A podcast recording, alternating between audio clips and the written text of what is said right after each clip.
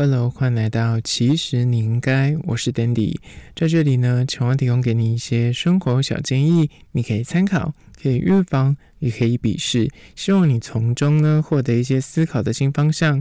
今天要聊聊，其实你应该了解，礼貌、客气也需要恰到好处吗？否则可能会适得其反。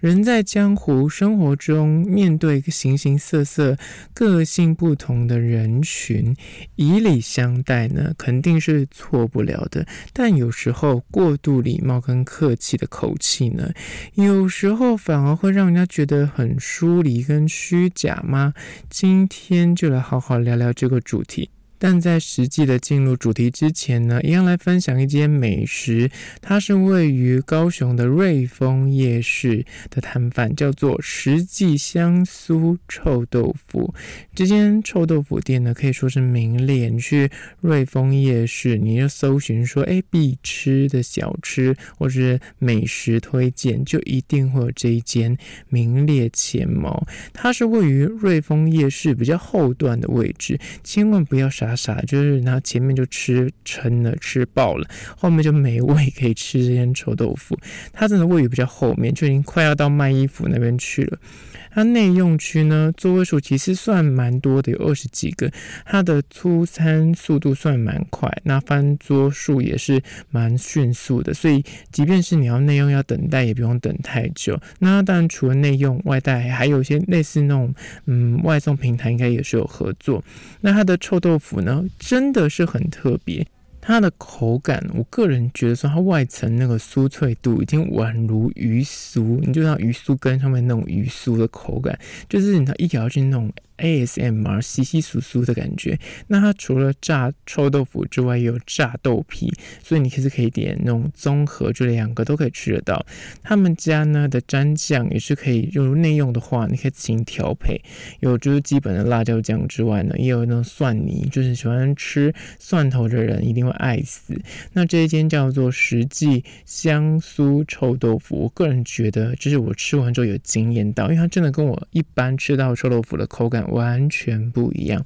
很推荐。那相关的资讯呢，我拍影片会放到 IG，其实你应该大家赶快去 IG 搜寻，其实你应该按赞追踪起来。好了，回到今天的主题，礼貌客气也要恰到好处吗？否则可能会适得其反哦。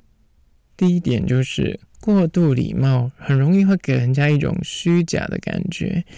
大家都说为人有礼貌，在人际应对上呢，看似就是一个万无一失的做法，但现实中呢，真的是不一定。相信你一定有遇过那种，哎呀，非常礼貌，他就待人接物啊，做事情啊，就是礼貌到有点过头了。举例来说，他可能刚认识你就开始哎，开口闭口叉叉哥、叉叉姐这样叫，就是明明跟他不是这么熟，那他可能就是基于礼貌，他就用那种比较那尊敬的呃哥啊姐啊，那什么大哥大姐这样子来称谓。有时候你就觉得说，嗯，我跟你有这么熟吗？反而会让你担心说，哎，他是不是别有意图，所以才会这么亲密。的这样的喊你名字，他如果年纪比你小，他可能就会喊你哎，叉叉哥。叉叉姐，那如果年年纪比你大一点，他可能就会喊你名字后面两个字，比方说哎婉君，然后说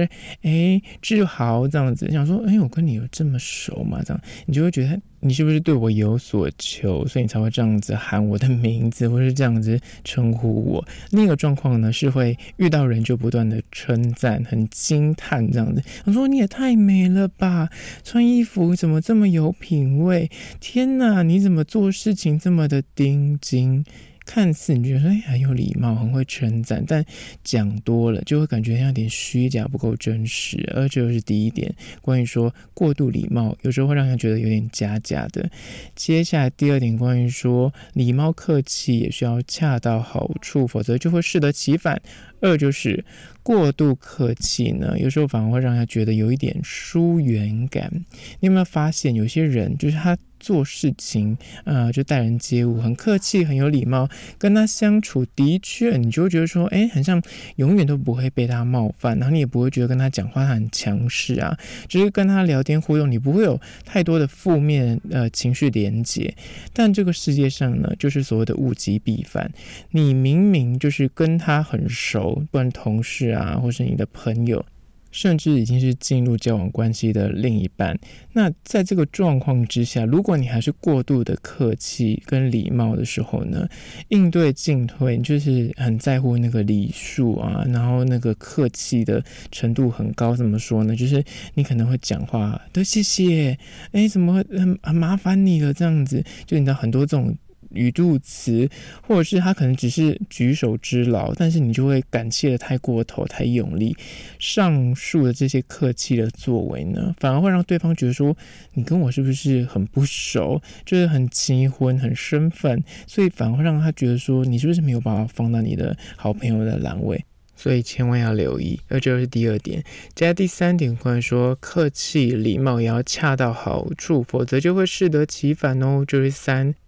公式化的回应看似专业，但是呢，也会让人觉得你很没有心。所谓的公式化回应呢，就像是你讲话很像客服，很像那种服饰店店员啊，或是公关啊，或是那种发言人，你一样受雇于企业，所以你对外的回应跟讲话呢，或多或少你就很在意说，诶，公司的形象不能够给别人说你像情绪很不稳啊，或者你讲话的呃话语之中不能够。夹杂太多自己的情绪，不能够犯错，讲话逻辑一定要很精准，然后不能够有一丝带入自己的观点，就是很客观，但同时你也会让人觉得你很客套、很官方。这样的讲话方法呢，套用到日常的人际关系里面，像是如果你应对亲友啊、同事啊、老朋友啊，甚至另一半，太过讲求礼数，或是你就是很在意说我讲话的逻辑绝对不能够犯瑕疵，句句。句一定要很精准、很精确，然后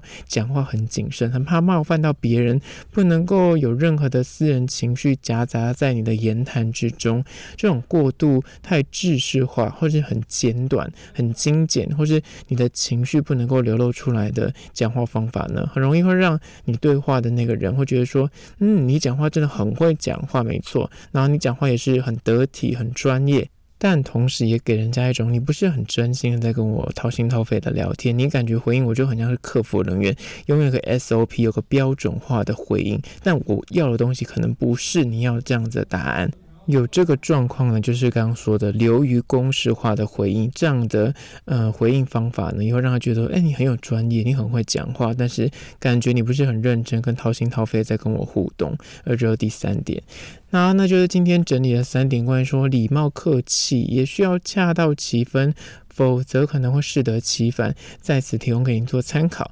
听完这一集，你是否觉得诶蛮实用的？不妨推荐给你身边那个有需要的朋友听起来。也欢迎到 Spotify 或是 Apple Podcast 帮我按下五星的好评。那如果是厂商的话呢，在资讯栏我有信箱，或是到 IG 搜寻，其实你应该私讯跟我联系。好啦，就今天的，其实你应该下次见喽。